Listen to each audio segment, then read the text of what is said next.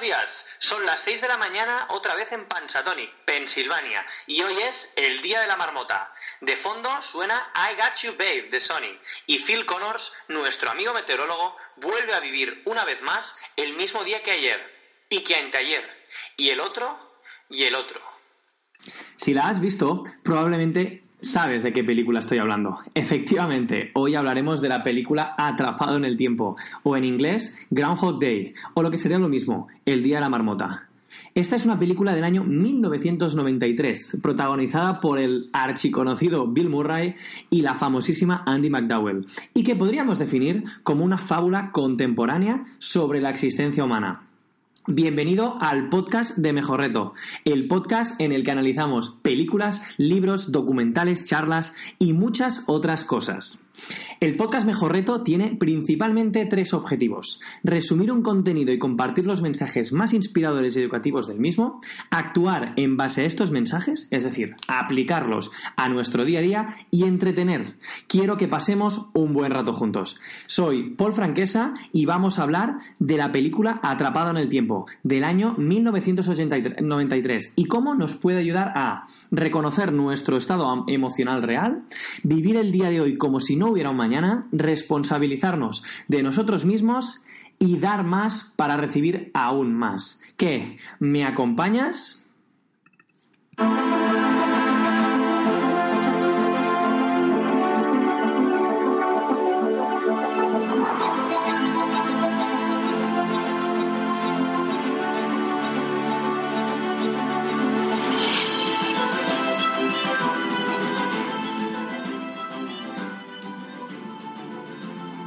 Que hayas sentido alguna vez que ciertas situaciones en tu vida se estaban repitiendo una y otra vez. No como un déjà vu, sino más bien como experiencias que, que se te presentan en distintos momentos en el tiempo, con personas y en lugares distintos, pero cuyo mensaje es el mismo. La película de la que hablaremos hoy trata precisamente de esto. Antes de empezar, pero, me gustaría explicarte por qué debes seguir escuchando esto. Por un lado, Atrapado en el Tiempo se trata de una película de Bill Murray y Harold Ramis, quienes aparecieron juntos en Cazafantasmas. La película, Atrapado en el Tiempo, recaudó 70 millones de dólares y la calificaron de primeras como una comedia divertida. Pero nada más que eso. Con el tiempo, tenéis que saber que fue designada Tesoro Cinematográfico de Estados Unidos por la Biblioteca del Congreso, una selección de películas de importancia que se conservan en la Biblioteca de los Estados Unidos por sugerencia pública. Podríamos decir que se trata de la comedia más espiritual que existe en la historia del cine de hoy en día. Por otro lado, y si no me conoces, soy Paul Franquesa, autor del blog Mejor Reto, y mi objetivo de hoy es compartir contigo lo que para mí son las cuatro grandes lecciones de esta película y cómo llevarlas a tu día a día. ¿Qué vas a encontrar en este podcast? Pues en el día de hoy puede que encuentres la inspiración para preguntarte cuál es tu estado emocional ahora mismo o inspirarte para empezar a compartir más con los demás. Puede que te centres en vivir más intensamente tus días a partir de hoy, o incluso puede que aprendas algo sobre cómo responsabilizarte sobre ti mismo. Encontrarás mensajes de la película que relaciono con experiencias reales con las que te puedes sentir identificado o no. Así que, si te he convencido, escucha atentamente y prepárate para disfrutar, sea lo que sea que estés haciendo. Si no, piensa en alguien a quien sí le podría interesar y envíaselo. Como diría Borja Vilaseca, no te creas nada de lo que te digo, compruébalo tú mismo.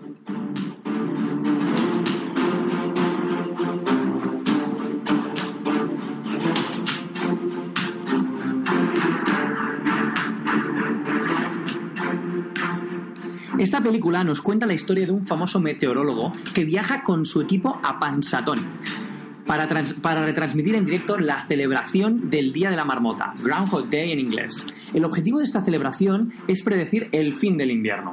Dependiendo de lo que haga la marmota, el invierno terminará pronto o durará seis semanas más. Según la creencia, si al salir de su madriguera la marmota no ve su sombra porque tenemos un día nublado, dejará la madriguera, lo que significa que el invierno terminará pronto. Por el contrario, si la marmota ve su sombra por ser un día soleado y se mete de nuevo en la madriguera, significa que el invierno durará seis semanas más. Debéis saber que esta es una tradición de hace más de un siglo y que se celebra cada 2 de febrero. Dicen que tiene una precisión del 75 y el 90%, aunque otros estudios reconocen que suele estar alrededor del 37 y el 39%. En cualquier caso, y regresando a la trama, la película nos muestra cómo vive Phil Connors un día repetido una y otra vez y cómo su personaje va evolucionando a lo largo del film. La pregunta friki del podcast de hoy es, ¿sabes cuál es el origen real de esta celebración? Te lo cuento al final del podcast. Ahora sí, vamos con las principales lecciones de la película.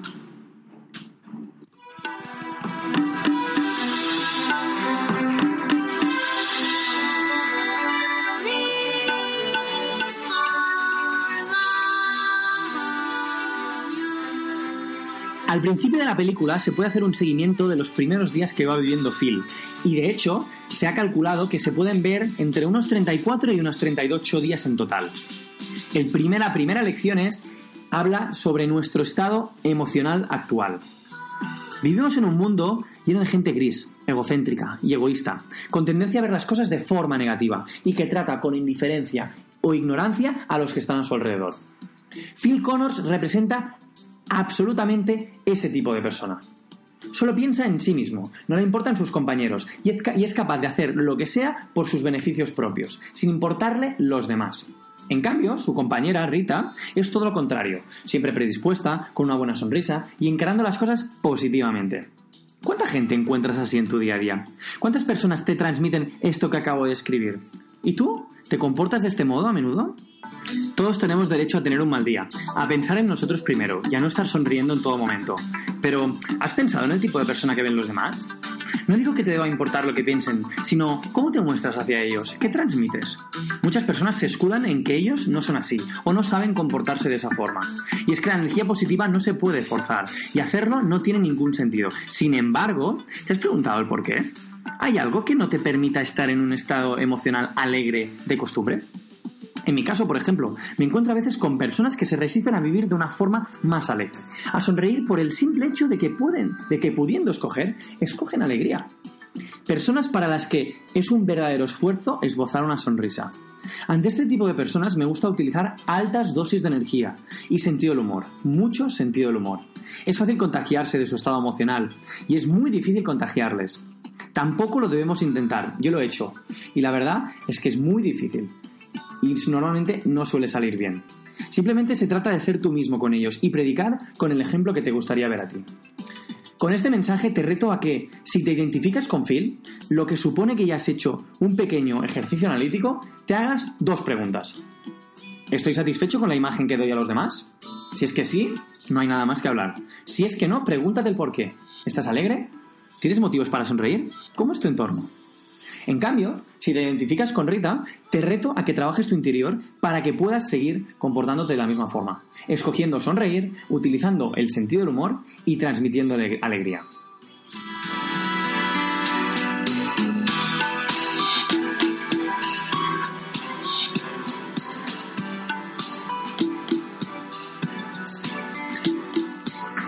La segunda, la segunda gran lección habla sobre cómo vivir hoy como si no hubiera un mañana, sabiendo que habrá un mañana. Por un lado nos comportamos como si fuéramos a vivir para siempre, pero nos olvida que estamos aquí de paso. Lo dejamos todo para mañana, ya sea por miedo, por gandulería o cualquier otra excusa que nos pueda venir a la mente. Esto hace que no vivamos el presente al 100% y parece que estemos siempre a la expectativa de algo más, algo que está por venir. Por otro lado, vivimos por y para el placer a corto plazo. Buscamos continuamente la gratificación instantánea y la anteponemos absolutamente a todo. Estar sentado en el sofá viendo la tele, pasar horas en el móvil, fumar y otros hábitos poco saludables. Demuestran que no entendemos que la vida no es solamente corto plazo y que es muy probable que en el futuro sigamos vivos. Sí, vivos, pero ¿en qué condiciones? Phil pasa por un proceso evolutivo en el que se da cuenta de que puede hacer lo que le da la gana, hoy ya que mañana no tendrá que rendir cuentas con nadie, ni consigo mismo. Come sin medida, empieza a fumar, conduce por la vía del tren, se emborracha. Sin embargo, empieza a hacer cosas que le permiten aprovechar el presente al máximo, a fin de beneficiarse de ello en el futuro. Desde hablar con una chica y obtener información para seducirla al día siguiente, hasta aprender a tocar el piano, a hablar francés o esculpir en hielo. Pregúntate por qué haces lo que haces. ¿Por qué no haces lo que te gustaría hacer? Dentro de un marco legal, lógicamente. Piensa en todas aquellas cosas que estás posponiendo, que dejas para mañana y que mañana nunca haces. Pequeños detalles, cosas importantes. O decisiones que pueden mejorar tu vida, pero que decides no tomar o hacer. Ahora, piensa en todos aquellos hábitos que no te aportan nada más que gratificación instantánea. ¿Qué? ¿Te viene alguna a la mente? En mi caso me he dado cuenta de que muchas veces hago las cosas por costumbre únicamente. Siempre lo he hecho así. O he visto hacerlo así. Y así me he quedado. Ni siquiera me lo he replanteado. Lo que no hago suele ser por miedo, principalmente al juicio. No atrevo a hablar con alguien o a comportarme de una forma determinada por el que dirán. Podría haber pospuesto, por ejemplo, el hacer este podcast por miedo a no hacerlo bien o a que se me critique por lo que digo o por lo que hago. Pero no sería más que una excusa para no mover el culo. Podría también seguir fumando, con el único objetivo de buscar un momento de relajación artificial, que puedo conseguir perfectamente de otras formas, simplemente respirando, pues eso es lo que haces cuando fumas. Te reto a que te preguntes el porqué de uno, solamente uno de tus comportamientos habituales, ya sea un hábito personal tuyo o el comportamiento o reacción que tienes con terceras personas. ¿Te gusta? Si te gusta, busca otro que no te guste. Y el que no te gusta, ¿por qué no te gusta? ¿Por qué te gustaría cambiarlo? Empieza a trabajar a partir de aquí.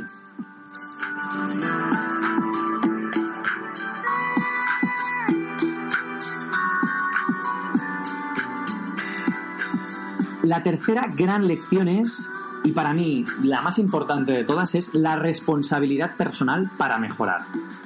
Estamos acostumbrados a buscar fuera la responsabilidad de lo que nos ocurre dentro. Necesitamos culpables por cada una de las situaciones que vivimos. Y de este modo nos quedamos tranquilos y descansados, al ser libres de cualquier responsabilidad de lo que pasa a nuestro alrededor. Durante sus días repetidos, Phil pasa por distintas fases y tiene sentimientos súper diversos rabia y desesperación destrozando el despertador o secuestrando la marmota, depresión, decidiendo suicidarse varias veces, manipulación, cuando intenta conocer a Rita con la finalidad única y exclusivamente de seducirla, solidaridad, cuando da limosna al vagamundo o arregla el pinchazo del coche de las ancianas, o hasta crecimiento y aprendizaje, cuando, como ya hemos dicho, decide aprender a tocar el piano, hablar francés, tristeza cuando trata de salvar a un anciano vagabundo, o heroicidad cuando salva a un niño de morir al caer de un árbol, o haciendo la maniobra de Heimlich a un hombre que se está ahogando. Finalmente, él se da cuenta de que es él mismo el quien debe cambiar, no los demás. El cambio dentro provoca el cambio fuera. Y amigos, esa es la clave para el crecimiento personal y la felicidad. Recordad que Phil vive todos los días el mismo día. El primero, pero no tiene nada que ver con el último. Y es que las situaciones se repiten para que Phil aprenda. ¿Cuántas situaciones se están repitiendo en tu vida? ¿Cuántas veces vives lo mismo? ¿Qué pasa con las asignaturas que suspendemos? La vida es igual. Se repetirán las mismas situaciones hasta que no las superes. Si no te gradúas, repites.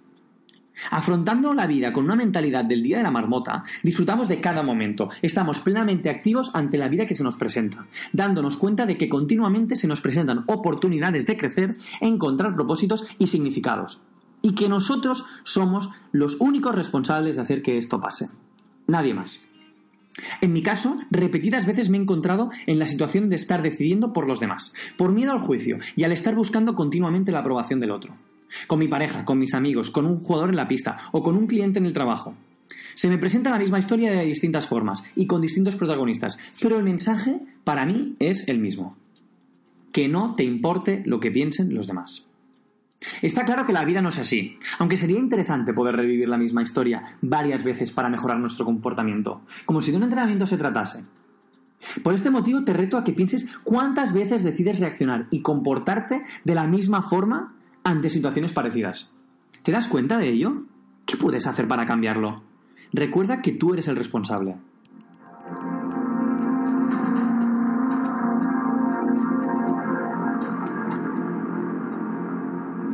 Y por último, la última lección. Trasciende tu ego y usa tu corazón. Nuestro ego provoca que muchas veces nos antepongamos ante todo el mundo. Querernos a nosotros mismos es condición sine qua non para poder amar a los demás.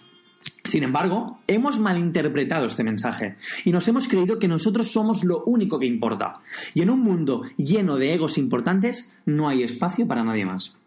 Como hemos visto, Phil pasa por diferentes estados y esta evolución en su forma de pensar y de sentir todo lo que ocurre acaba cambiando su forma de actuar y ver las cosas, hasta el punto de convertirse en alguien querido y reconocido por todo Pansatonic. Se da cuenta de que cuando más da, más recibe. Y es precisamente cuando más se centra en hacer el bien a los demás y no tanto en conseguir atraer atención hacia él, que consigue que su entorno le atienda. Desde la gente del pueblo hasta Rita. Ha trascendido su ego, se ha transformado en la mejor versión de sí mismo, a través de su enfoque en los demás. Llegamos hasta el punto que cuando se despierta al día siguiente ya no vuelve a vivir más el mismo día, habiendo entendido por lo tanto el mensaje que la vida le estaba intentando dar. ¿Cuántas veces te centras en dar a los demás sin esperar nada a cambio? Nos hemos creído la historia del egoísta, que solamente da si puede recibir algo a cambio. Esto nos hace pobres, porque hemos olvidado que sentimos cuando recibimos. ¿Qué sientes cuando te dan algo? ¿Te crees tonto o ingenuo por haber compartido con el otro? Y no haber recibido nada a cambio? ¿Te crees menos valioso por darle al otro parte de lo que tú tienes? Está claro que en el mundo hay personas aprovechadas e interesadas, pero es precisamente en eso lo que debemos evitar convertirnos. No porque se hayan aprovechado de mí, yo tengo que hacer lo mismo con otro. Bajar al nivel del, que nos ha hecho sentir mal no hace ningún bien a nuestra sociedad. Sé consciente de lo que puede ocurrir, pero sin olvidar para qué estamos en este mundo. En mi caso, tengo muy claro que no puedo esperar a que los demás hagan por mí lo mismo que yo hago por ellos, así como ellos tampoco pueden esperar lo mismo de mí.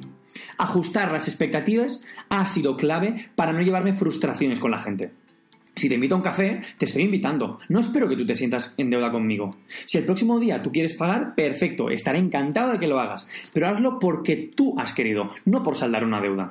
Si en algún momento no te apetece invitar, no tienes por qué hacerlo. Y tampoco tienes que sentirte mal por no hacerlo. Ni la otra persona te puede reprochar nada por no haberlo hecho. Faltaría más. Si ves que das y das y das repetidamente y por el otro lado no recibes absolutamente nada, nunca de la vida, planteate qué te aporta esa relación. Plantéate, planteate qué te aporta dar en ese caso.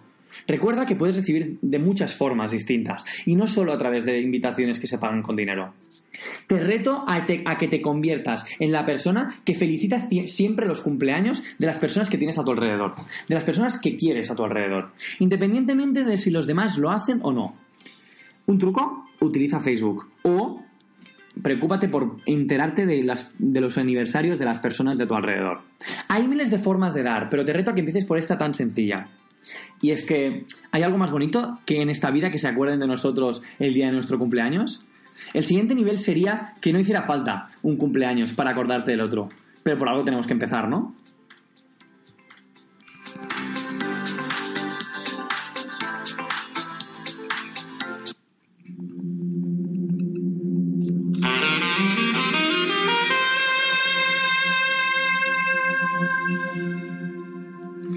Ya hemos visto las cuatro grandes lecciones de la película. Ahora solo me queda lanzarte una pregunta. Si hoy o mañana fuera tu último día, ¿qué harías distinto? Piensa que la realidad es que mañana seguirás aquí y debes tocar con los pies en el suelo, pero ¿qué cosas harías distinto? Si tuvieras que vivir nuevamente el día de hoy, ¿qué harías distinto? Reconozco que es muy difícil imaginarte esto, pero podemos empezar por algo pequeño. Piensa en ello en las situaciones distintas con las que te encuentres en tu vida y analízalas de este modo. Piensa en cómo lo harías si mañana no estuvieras aquí, pero recordando siempre que vas a volver.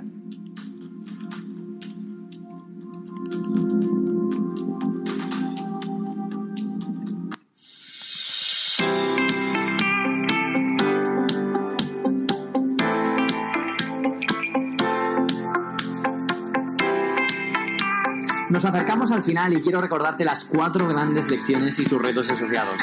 Hemos analizado cuál es nuestro estado emocional visible y para así entender cómo nos sentimos de verdad. La representación hacia afuera es consecuencia de lo que hay dentro. Si te identificas con Phil, te reto a que te preguntes por tu nivel de satisfacción con la imagen que tienes ahora mismo y que das a los demás. Si es que no, te preguntes el por qué. Si te identificas con Rita, en cambio, te reto a que sigas trabajando tu interior para poder seguir así. Encontrar el equilibrio entre el corto plazo y el largo, plazo es tarea difícil. Entiendo mejor cómo funcionamos, estamos, perdona, entendiendo mejor cómo funcionamos, estamos un poco más cerca de vivir hoy como si no hubiera un mañana, sabiendo que habrá un mañana. Aquí te reto a que te preguntes el porqué de uno de tus hábitos o comportamientos que no te guste, por qué no te gusta y qué, por qué te gustaría cambiarlo. Responsabilizándonos de todo lo que nos pasa, conseguiremos entender el porqué de muchas cosas y nos capacitaremos a nosotros mismos para cambiar esa situación. No más culpables ni víctimas. Todo depende de nosotros mismos. Aquí te he retado a que pienses cuántas veces decides reaccionar y comportarte de la misma forma ante situaciones parecidas. Si te das cuenta de ello y te preguntas qué puedes hacer para cambiarlo, igual mejoras. Y por último, trascendiendo nuestro ego y usando tu corazón, podremos llegar a ser capaces de dar sin tener que esperar a recibir nada a cambio. Cuanto más damos, más tenemos, al contrario de lo que la lógica nos pueda decir. Aquí te he retado a que seas tú quien se acuerde de los cumpleaños de los demás y te acuerdes de felicitarles por WhatsApp, por vídeo, por llamada o en persona. Y por último, te reto a que visites el blog de Mejor Reto. Allí encontrarás toda la información sobre este podcast y un enlace a YouTube, a través del cual podrás ver la película y ser tú mismo el que saques tus propias conclusiones al respecto.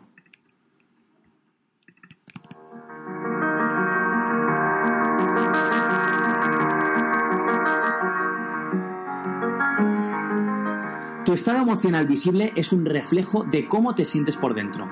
Vive el día de hoy como si, no como si mañana no existiera, como si volvieras a nacer, pero recordando que volverás a despertarte. Encuentra ese equilibrio.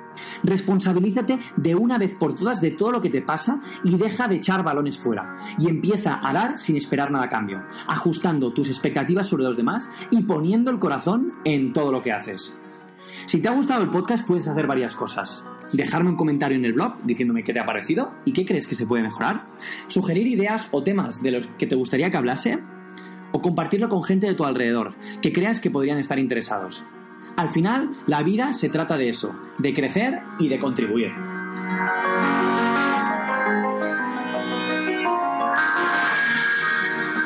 Y por último, la respuesta a la pregunta friki, la respuesta a la pregunta de cuál es el origen de la fiesta del Día de la Marmota. El origen se remonta al siglo XIX, cuando la comunidad germana de Pensilvania decidió empezar a celebrar este día tan especial tomando como referencia una fiesta muy famosa aquí en España, el Día de la Candelaria, que ya celebraban en su tierra de origen. En la Candelaria, el animal utilizado era el tejón, un animal de unos, entre unos 60 y 80 centímetros y que puede pesar entre 11 y 13 kilos. Te recomiendo que o lo busques o lo mires en el blog porque hay una foto de un tejón o lo busques en Google para hacerte una idea porque es un animal difícil de imaginar. Si el, tejón, si el tejón sacaba la cabeza y encontraba un día soleado, eso presagiaba cuatro semanas más de invierno. Gracias por llegar hasta aquí y que tengas muy buenos días, tardes o noches.